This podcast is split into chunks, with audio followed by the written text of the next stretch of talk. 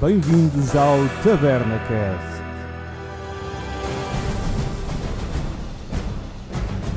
Bem-vindos às conversas de taberna no TabernaCast. Eu sou Pedro Francisco e se este podcast tiver 4 horas, tenho a certeza que vou receber reclamações. Olá, eu sou o Ricardo Canas e eu tinha uma coisa parecida para dizer.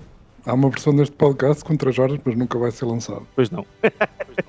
Sou Tiago Martins e daqui a 3 anos vai ser uma versão melhor e mais extensa deste, deste podcast chamado O Snyder Cut. Tivemos todos uma ideia, sim senhor. Começa bem. Ei! É tudo previsível aqui. pois é, pessoal. Hoje vamos falar do Snyder's Cut, a versão do realizador Zack Snyder do filme da Liga da Justiça, que nós nunca imaginámos que fosse acontecer. A versão original, que saiu em 2017, foi muito criticada e o Tabernacast, por estar na altura parado, não houve nenhum episódio sobre este tema. Mas agora, com este ressurgimento da Liga da Justiça, vamos então falar sobre este filme que junta os heróis da DC. Mas antes, já sabes, subscreve o Tabernacast no SoundCloud, Spotify e iTunes para estar a par de todas as novidades e receberes o episódio mesmo na horinha que ele sai, que isso é o que a gente quer. É malta ouvir o Tabernacast. Pode ser? Vamos então para a Liga da Justiça.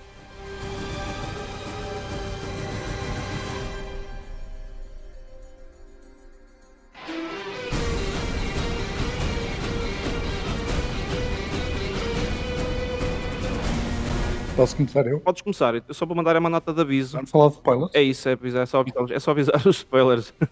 Falar de spoilers do filme de 2017. E Não é o mesmo filme de 2017. Não é mesmo essa, meu. É Não é o mesmo filme, mas de qualquer das maneiras, mesmo para quem não tenha visto, para quem ainda não viu este, whatever, pá, vamos só avisar que vamos spoiler o, o filme. Vamos regar de spoilers, em vez de gasolina, regar spoilers para quem estiver a ouvir já fica a par dessa informação. E agora é que tu estavas a dizer, oh Canas, realmente isto não é o mesmo filme. ó. Metade do filme não é o mesmo filme. Metade do filme não é o mesmo filme, não. Yeah. Bom, Eu queria começar, esta foi a anotação que eu fiz, atenção, que eu vim preparado. Vocês não sei, mas eu fui ouvir o, o nosso episódio de Taverna Cast há uns anos atrás a falar sobre o Batman v Superman. Ui! E nesse episódio, Sim, sim. o senhor Pedro Francisco disse o seguinte e passo a citar. Eu gostava de ver um filme destes grandes da DC feito por outra pessoa, porque Liga da Justiça vai ser feito por Zack Snyder. E gostaste de ver um destes grandes filmes da DC feito por outro realizador? Não, não gostei. Mas também, de certa maneira, não foi ele que começou o projeto. Ele apanhou aquilo a meio. Não é para estar a defender lá o senhor, que aquilo foi uma cagada e não há grande defesa possível, mas aquilo também não, não foi feito para, para ele, não é? Estou-me a tentar defender. Eu quero só aqui dizer que o Liga da Justiça 2017 foi dos piores filmes que eu já vi. Eu já vi muita merda, mas aquele deixou-me genuinamente chateado. Eu não sei se vocês se lembram que uma das, das cenas que felizmente era do Josh Whedon era a cena em que o Batman e o Flash estão a ter uma conversa incrivelmente sentimental, enquanto que ao longe conseguimos ouvir pessoas a serem executadas. Eles estão tipo, não, não, vamos salvar as pessoas, sim, mas vamos ter aqui este momento enquanto tipo, o gajo de 3 metros está tipo a esmagar cabeças. Ah, e a Wonder Woman e o Cyborg estão tipo, simplesmente a olhar. Merda é esta? Se achaste isso mau, não sei se tu gostaste desta versão, a gente vai descobrir se tu gostaste, e acho que sim. Também tens coisas carregadas com essa carga um bocado violenta também que tem neste filme. Tu, por exemplo, tens aquela parte em que Wonder Woman vai defender aqueles miuditos lá no museu e ela simplesmente podia ter dado uma porrada lá no vilão e ela se destruir aquela porcaria toda só porque sim. Sim. Com um monte de crianças ali a assistir e depois tens uma frase linda, maravilhosa que é a criança, posso ser como tu. Epá, eu, eu dizia, não, não sejas como ela. Yeah, é verdade, é verdade. Se for por aí, estás a perceber? Ainda assim foi melhor que a versão do Justice League. Acho que é unânime. Isto é completamente diferente do da primeira versão. É muito superior. Sim, Completamente Eu tenho essa opinião. sim. Superior em, todo, em todos os aspectos. Sim, basicamente. Por exemplo, a gente começámos aqui a fazer um bocado a comparação. Até gostava de ir mais concreto à versão nova. E como o Zack Snyder é um- é um realizador, que acho que isso também vocês também concordam comigo, ele é muito forte no seu aspecto visual. Ele acho que os, os visuais dele são muito mar- marcantes. E eu gostava mesmo de começar nessa diferença entre filmes, gostava- mesmo de começar por aí. E eu até introduzindo um bocado, por exemplo, uma coisa que notamos logo de diferença logo nos visuais é o aspecto mais escuro deste filme, a puxar mais para o preto e branco. E atenção que há um filme mesmo a preto e branco, mas não estou a falar desse, porque agora há outra versão da versão. mas eu não estou a falar desse. Também se calhar pelo facto este filme retratar muito o luto e problemas pessoais, realmente com caraças. Não há nenhum super-herói neste filme que não tenha problemas com os pais. não é? O Snyder tinha a visão mais séria, mais pesada, como estás a dizer, todos têm os seus problemas e não sei o que mais. As cores também representam um bocado isso. Na, na versão anterior, tudo era mais colorido, as, as, cores tinham mais saturação e era um filme quase para crianças. E o Snyder aqui teve a liberdade para fazer o filme que queria. Obviamente tinha um tom muito mais sério e é uma coisa que eu aprecio, porque na verdade também já vimos todos os filmes suficientes da Marvel, não precisámos de mais ainda com os heróis da DC. Acho que podemos ter uma coisa um bocado diferente. Sim, notou-se que o Josh Whedon trouxe para a mesa foi um bocadinho a visão da, da Marvel, pelo menos o sentido estético, e o, o Zack Snyder tem, para ele, pelo menos pelo que eu já vi dele a falar, ele vê isto como mitologia. Enquanto que a Marvel tu tens humanos que ganharam poderes, na maioria dos casos que eles apresentam aqui é exatamente o contrário. Tu tens pessoal com poder que tenta ser humano. Então ele diz que, vendo isto da perspectiva mitológica, ele gosta das coisas mais escuras, com aqueles tons de dourado e, e metal. É uma, é uma escolha dele. Ele representa bem nos cómics, as próprias bandas desenhadas, não é? Também, os personagens são mesmo isso, são figuras mitológicas, ao contrário das mais humanas da Marvel. Da parte da DC, eu acho que cada vez mais tentamos apresentar eh, que uma busca por parte das personagens pela sua humanidade. Tu vês muito isso no Super-Homem, vês neste filme brutalmente isso por parte do Cyborg, que está a tentar lidar com o facto de já não ser totalmente humano, literalmente e emocionalmente. Este filme quase que é um filme de introdução do, do, do, do Cyborg. não é? Para mim, passou a ser a minha personagem favorita neste filme. Enquanto na versão original era basicamente um gajo que estava lá e quase não tinha história, só dizia buia no fim. pois é, ele dizia buia. No fim só diz buia. E neste é tipo o filme dele, basicamente. Quase todo o peso emocional do filme está nele. Mas uh, uma das coisas que eu estava mais preocupado de ver era o arco final, o terceiro acto vá, do, do, filme, porque acho que era aquele que tinha menos salvação. E fiquei muito contente com este arco todo de Cyborg conseguir fazer o final ser bom na versão original, se vocês se lembram, quando estão no combate final com o Steppenwolf e há aquela cena de separar os cubos e não sei o que mais, parece que não aconteceu nada especial. E agora com o arco do, de história do Cyborg, só esse momento já tem o seu próprio peso emocional e é 10 vezes mais interessante do que era antes. Right ain't over yet. Olha uma cena, agora voltando àquela coisa do aspecto visual qual é que foi a ideia que o Zack Snyder terá tido de fazer aquilo, o filme num formato 4x3? Deixa-me só explicar, se calhar, um bocadinho a parte técnica disso. Estes filmes dele foram filmados uh, analogicamente, em fita mesmo. O formato do filme na fita é 4x3 de origem. Normalmente, quando vemos um filme no cinema que é filmado analógico, a imagem foi cortada no topo e em baixo para ter um formato 16x9 ou formato panorâmico de cinema normal. Aqui, neste caso, ele, está, ele filmou em analógico e está a usar o full frame completo. Okay. E uma das razões artísticas que ele também escolheu foi nós estamos a ver heróis, figuras humanas, sempre. O formato quadrado faz mais sentido para encontrar uh, a verticalidade do, do, corpo humano, basicamente. Os heróis são uma figura grandiosa, nós interpretamos grandiosidade numa visualmente de uma forma vertical. São maiores que nós. Então ele escolheu o formato mais alto para representar um bocado isso. E na minha opinião foi bem usado e nota-se que foi uh, o enquadramento das imagens e isso foi todo feito a pensar no formato. Okay. E se fores comparar com a versão cortada do Joss Whedon, percebes que os enquadramentos nem sempre batiam muito certo e neste parece que fazem mais sentido. Também acho que tem a ver com a questão de ele começou a utilizar a IMAX há uns anos atrás. O IMAX também é filmado, tal como o Cana estava a dizer, em 4x3 sim, sim. e ele sempre gostou disso. Até há certos filmes do Christopher Nolan e acho que o último da Missão Impossível também faz isso, que em certas cenas tu literalmente estás a ver a imagem IMAX, deixas de ter barras pretas por cima e por baixo. Sim, mas mesmo essas são cortadas para 16 por 9, a não ser que seja filmado em, com lentes anamórficas que aí estica a imagem naturalmente e estamos a ver a imagem completa na mesma. O formato 16 por 9 é o formato das televisões, por exemplo, o computador, o telemóvel. No cinema temos um formato mais esticado, vá, por assim dizer, mais panorâmico. Normalmente quer dizer que está mais cortado em cima e em baixo. Um, um IMAX inteiro é 4x3 porque é o mesmo formato da fita em si. Ok. O que acontece às vezes é filmes que são filmados com lentes anamórficas que distorcem a imagem só na horizontal, precisamente para criar uma imagem mais esticada, se calhar do 4x3 se calhar passa para um 16x9, como nós vemos nos filmes do Nolan ou, sim, sim. ou outros, uh, mas estamos a ver a imagem completa na mesma sem cortes, só foi mesmo literalmente distorcida pela lente da câmera. Neste caso não, não foram usadas lentes anamórficas, Portanto, temos o formato 4x3 mesmo. Esta escolha do filme ser em 4x3 nunca iria acontecer se isto fosse para cinema. Se não tivesse acontecido o azar que o Zack Snyder teve em sair do, do filme originalmente e terem trazido o Josh Whedon em si, nenhum estúdio ia aceitar que um dos, dos filmes mais esperados e mais caros do ano ia ter tipo, este tipo de decisão, este tipo de decisão tão pouco natural, que, pelo menos da minha parte, a ver o filme, nas 4 horas, nunca uma vez pensei para mim mesmo, é uma pena este filme estar em 4x3. Ride ain't over yet.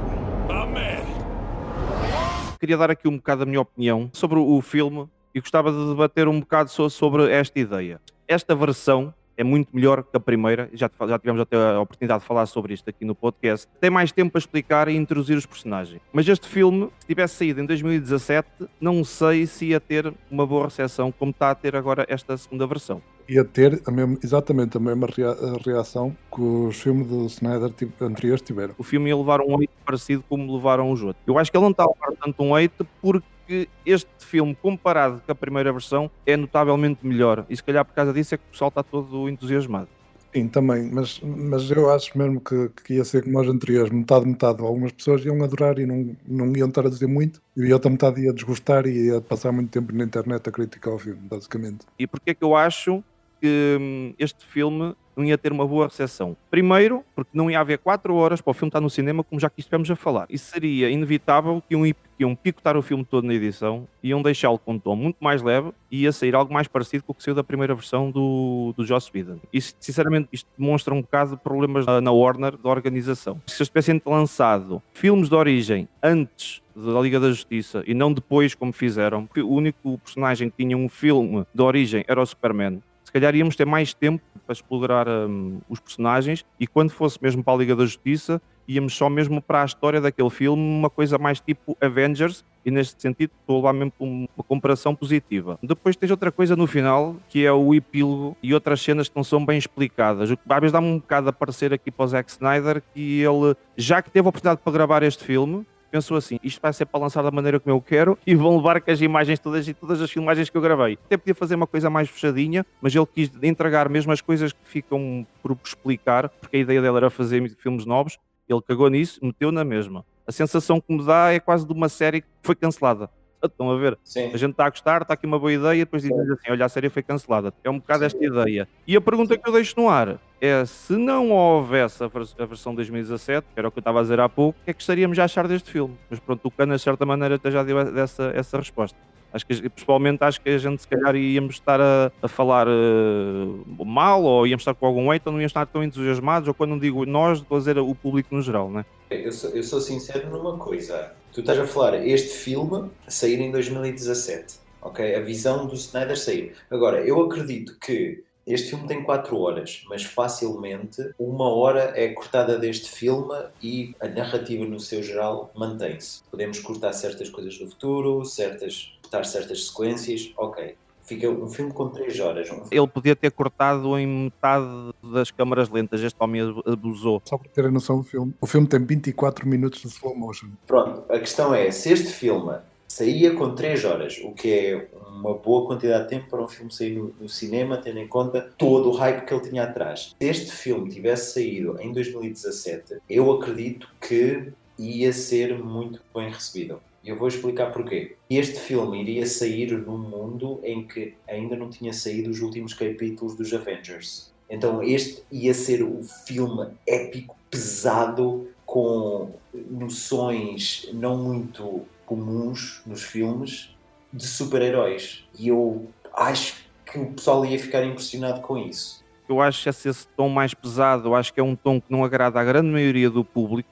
Este filme tem aquela cena slow burn que ele é, ele é cozinhado muito devagar e às vezes as pessoas não têm pachorra para isto. Ou seja, o público-alvo acho que não se ia apegar, e mesmo a este, eu acho que o público-alvo não vai apegar a este filme. Mesmo que fosse lançado em 2007, eu falo pessoalmente, e acho que até o Decanas até ouviu o podcast do Batman v Superman e eu não, não fiquei muito fã do filme. E grande parte de não ter gostado do filme também é esse universo que ele queria, que eu acho que vocês gostaram. Eu- eu- uma coisa que eu agora notei quando voltei a ouvir esse episódio, nós praticamente estávamos todos a desancar no filme. E o Tiago defenderam, era o que estavam a defender. Mas no geral parecia que tá- estávamos a desancar um bocado no filme. Mas eu gosto do filme, mas eu gosto da versão extended. A sério? Gosto da versão mais longa. É o tipo de, de filme que às vezes precisa ser longo para ser bom. E só faz sentido se for longo. Eu acho que o Batman v Superman, este filme ia de retroativamente melhorá-lo, porque, por exemplo, eu acho que com este filme acontece o que me aconteceu com o Last Jedi, o problema do Batman v Superman e do Last Jedi é que são filmes do meio, então tudo o que tu apresentares, por muito que pode desagradar os fãs, tu não estás a dar a peça final, não estás a dar tipo respostas para as coisas. Por exemplo, nós não gostámos que o Batman fosse estúpido no Batman v Superman. Nós não gostávamos que o não fizesse um caralho, que ele tivesse morrido tão facilmente e assim. Mas tendo este capítulo seguinte e vendo para onde é as coisas iam, e a verdade é, o Snyder já deu entrevistas a dizer este seria o primeiro capítulo de uma trilogia Justice League. E tu lendo o que ele tem planeado, tu ficas tipo, está aqui tudo para algo ainda melhor. Uma coisa que o Zack Snyder já veio falar é que a Louise Lane está grávida e aparece mesmo no filme que ela abre lá uma, uma gaveta e está lá um teste de gravidez supostamente ela está grávida, supostamente não, ela está grávida, é, o puto ia se chamar Bruce Kent e ia ser o novo Batman. Vocês acham isto fixe? Uh, opa, eu vou ser sincero, sim. Eu nisso, nisso só acho esquisito chamar ao miúdo o nome de um amigo. E ah, meu, não, ele ia ficar ali muito, quase como padrinho do puto. O, o Bruce já está velho, provavelmente ia se apresentar ou morrer em um filme qualquer, e o puto é que ia seguir com aquilo. Eu acho que o problema das pessoas que se queixam mais destes filmes é que são pessoas que se calhar têm uma, uma visão tão formada do, do, das personagens quando lhes mostram uma coisa diferente não conseguem gostar, têm que criticar só. E eu gosto que, que, que, experimentem coisas diferentes. Tipo, o Batman, antes do filme do Tim Burton, era uma personagem colorida para miúdos. Depois, quando o Tim Burton pôs a visão dele mais dark e não sei o que mais, transformou completamente e agora toda a gente tem essa visão. E agora o Zack Snyder tem a sua própria visão, não é? Num Batman que meio acabado, meio desistido, que já mata pessoas e não sei o que mais. É só uma versão do Batman diferente e eu gosto de ver alguém experimentar coisas diferentes. Por isso é que não, não critico. Eu não sou muito fã deste mundo do Zack Snyder. E não é por me estar a mostrar algo novo que eu não gosto. Supostamente a linha de inspiração que ele tem é o Batman Dark Knight Returns do, do Frank Miller. É um Batman acabado, velho, sem paciência, já não tem problema de ser violento. Ele está completamente virado de pernas para o ar. Não é o mesmo Batman que a gente conhece. E não é por aí que eu não deixo de gostar. Por um lado, por outro lado, eu adorei. É das minhas histórias de BDs favoritas de sempre, estás a ver? Mas na história do Frank Miller, tu vais a um ponto, tu vais a um sítio, tu mostram-te esta versão, mostram-te a personagem que tu conheces e dizem esta personagem é diferente assim. Existe um objetivo. E, por exemplo, no Batman v Superman, a forma como o Batman é apresentado é odeia o super-homem. Não existe razão. E, sem contar que é incrivelmente violento. Ele mata. Existe, calma, existe, existe razão. Existe razão. Haver razão é lá. A razão é que se calhar não é fixe, ou não é interessante, ou é desenvolvida de uma maneira que se calhar não nos agrada, já para não dizer que é mau ou que é bom. Se calhar é um bocado culpa do Snyder na maneira como ele tenta apresentar esses detalhes da história. Ele não, tenta não explicar eh, por palavras, ele tenta explicar visualmente. Às vezes as coisas escapam um bocado. Mas nesse caso eu acho que Batman aí tem uma muito boa razão para detestar o, o Super-Homem, porque ele já, como tu disseste, tem uma versão do Batman que está muito acabada e violento e ele de repente vê um gajo com capacidade para destruir o mundo Sim. e obviamente não consegue confiar nele a 100% para, para não o fazer.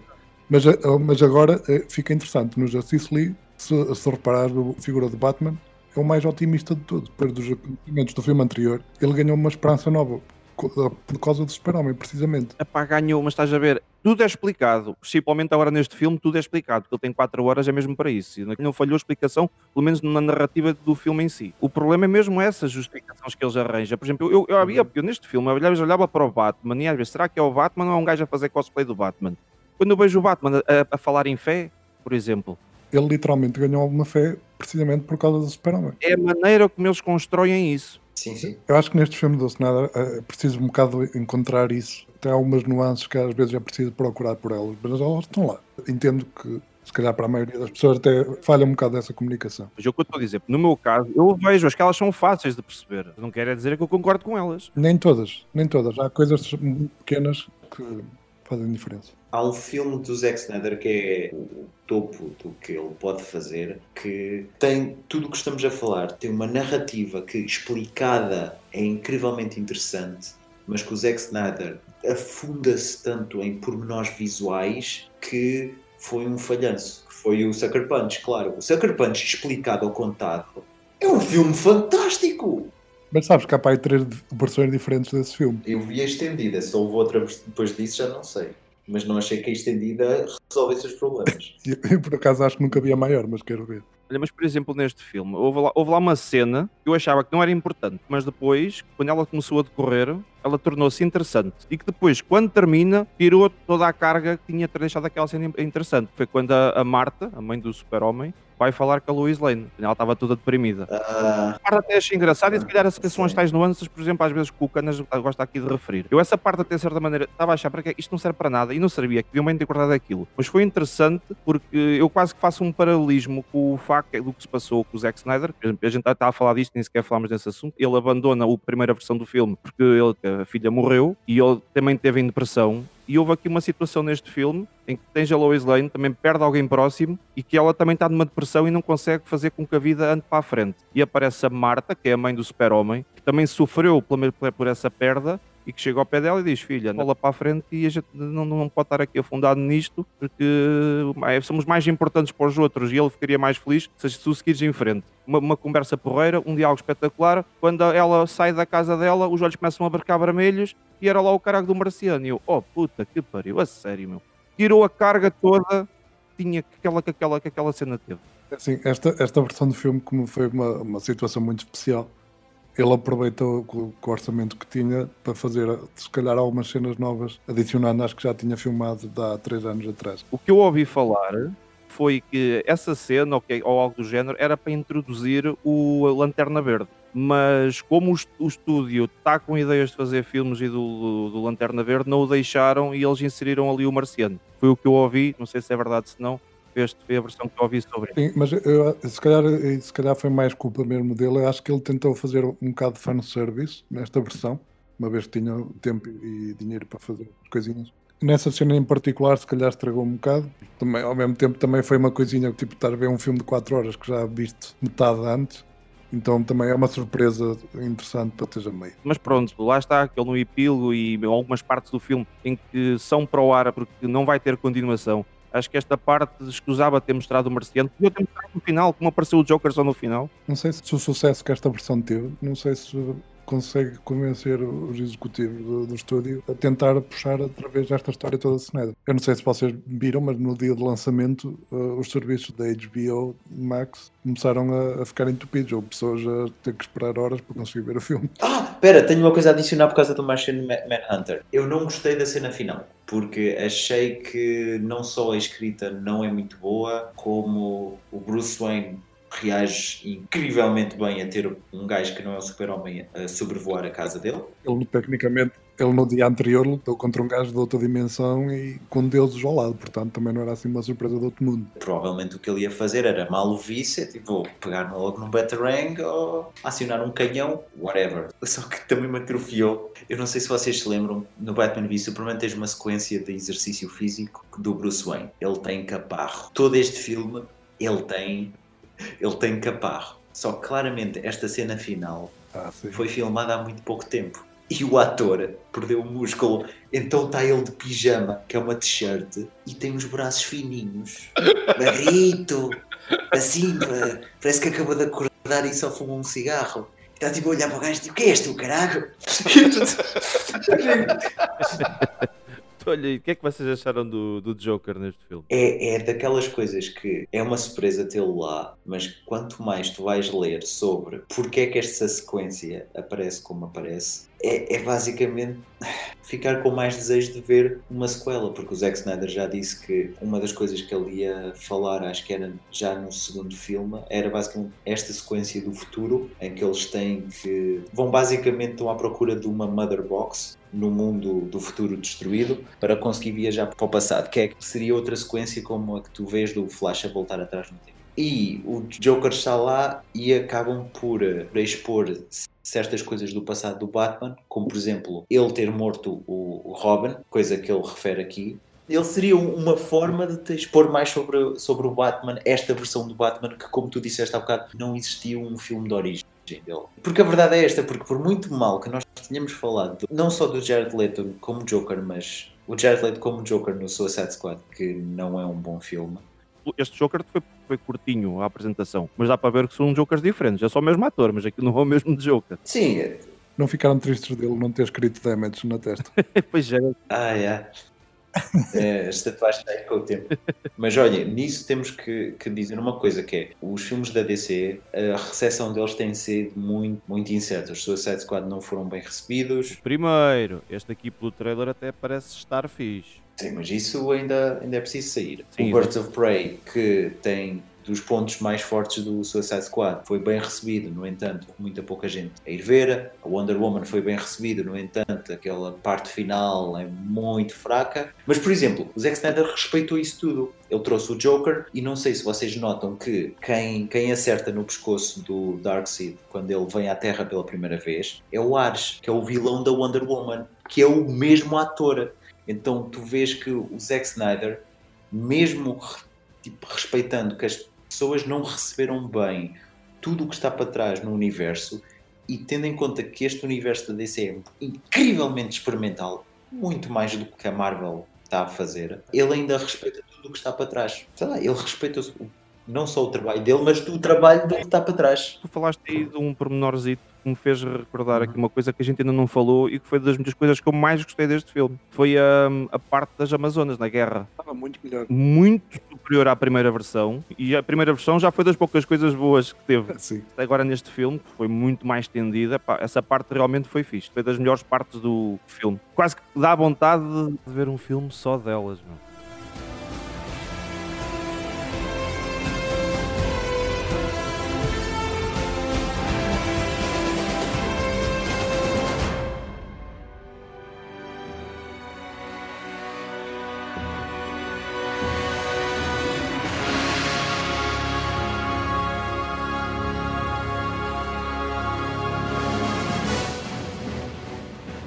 Terminar isto, que a gente já, já estamos o tempo de gravação. Vocês querem dar uma, uma notazinha? Já estamos a gravar 3 horas, as pessoas é que não vão ouvir tudo.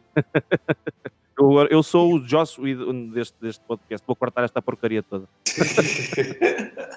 e vamos ter piadas adicionadas muito mais. Querem dar uma pontuação a isto? 0 a 5. Só para lembrar, no, no, no, nosso episódio do, do Batman v Superman, fizemos pontuação e o Tigre não conseguiu acertar com a pontuação. Meu, eu estava-lhe a dizer. Estava-lhe a dizer 0 a 5 e ele estava a dizer Ah, dou-lhe um. Dou um 7, um 7, um 6. 7, um 6. Eu é 0 a 5 e ele, ah, um 6. E o porra, este gajo está mesmo doido. Opa, eu acho que, eu acho que nesse dia estava já pequeno de sono ou caraças. Eu sei que já, nem, já não me estava ouvindo. Vocês, ah, dei uma pontuação e eu, sei lá, deve ser de 0 a 20. Pronto. Eu, eu repeti a voz dele em câmera lenta. Ah, 0 a 5.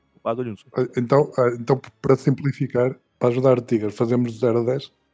Não, não, vamos manter, vamos manter a linha, que senão isto vamos podcasts de 0 a 5, quantos é 0 a 10, acaba aí uma confusão de caralho. Ah, 0 a 5. Não podemos dar decimais? Ah, para já 4,5, 4,7 ou 2,1, estás à vontade. Ok, eu sou fã de Schneider, mas acho que vou dar um 4. Um 4? Acho que consigo dar um 4. Eu, atenção, foram 4 horas de um filme que eu já tinha visto por metade e nenhuma dessas 4 horas eu tive um único momento aborrecido que fui ver o telemóvel assim. Está bem. Portanto, é um feito bastante. Se, se conseguir manter o meu interesse por 4 horas, já teve que fazer alguma coisa bem. Sim, senhor. E tu, Tiago? Pá, respeitando que o filme tem 4 horas, eu já o tinha visto, tinha o odiado, não vi o tempo a passar. E, sinceramente, Sim.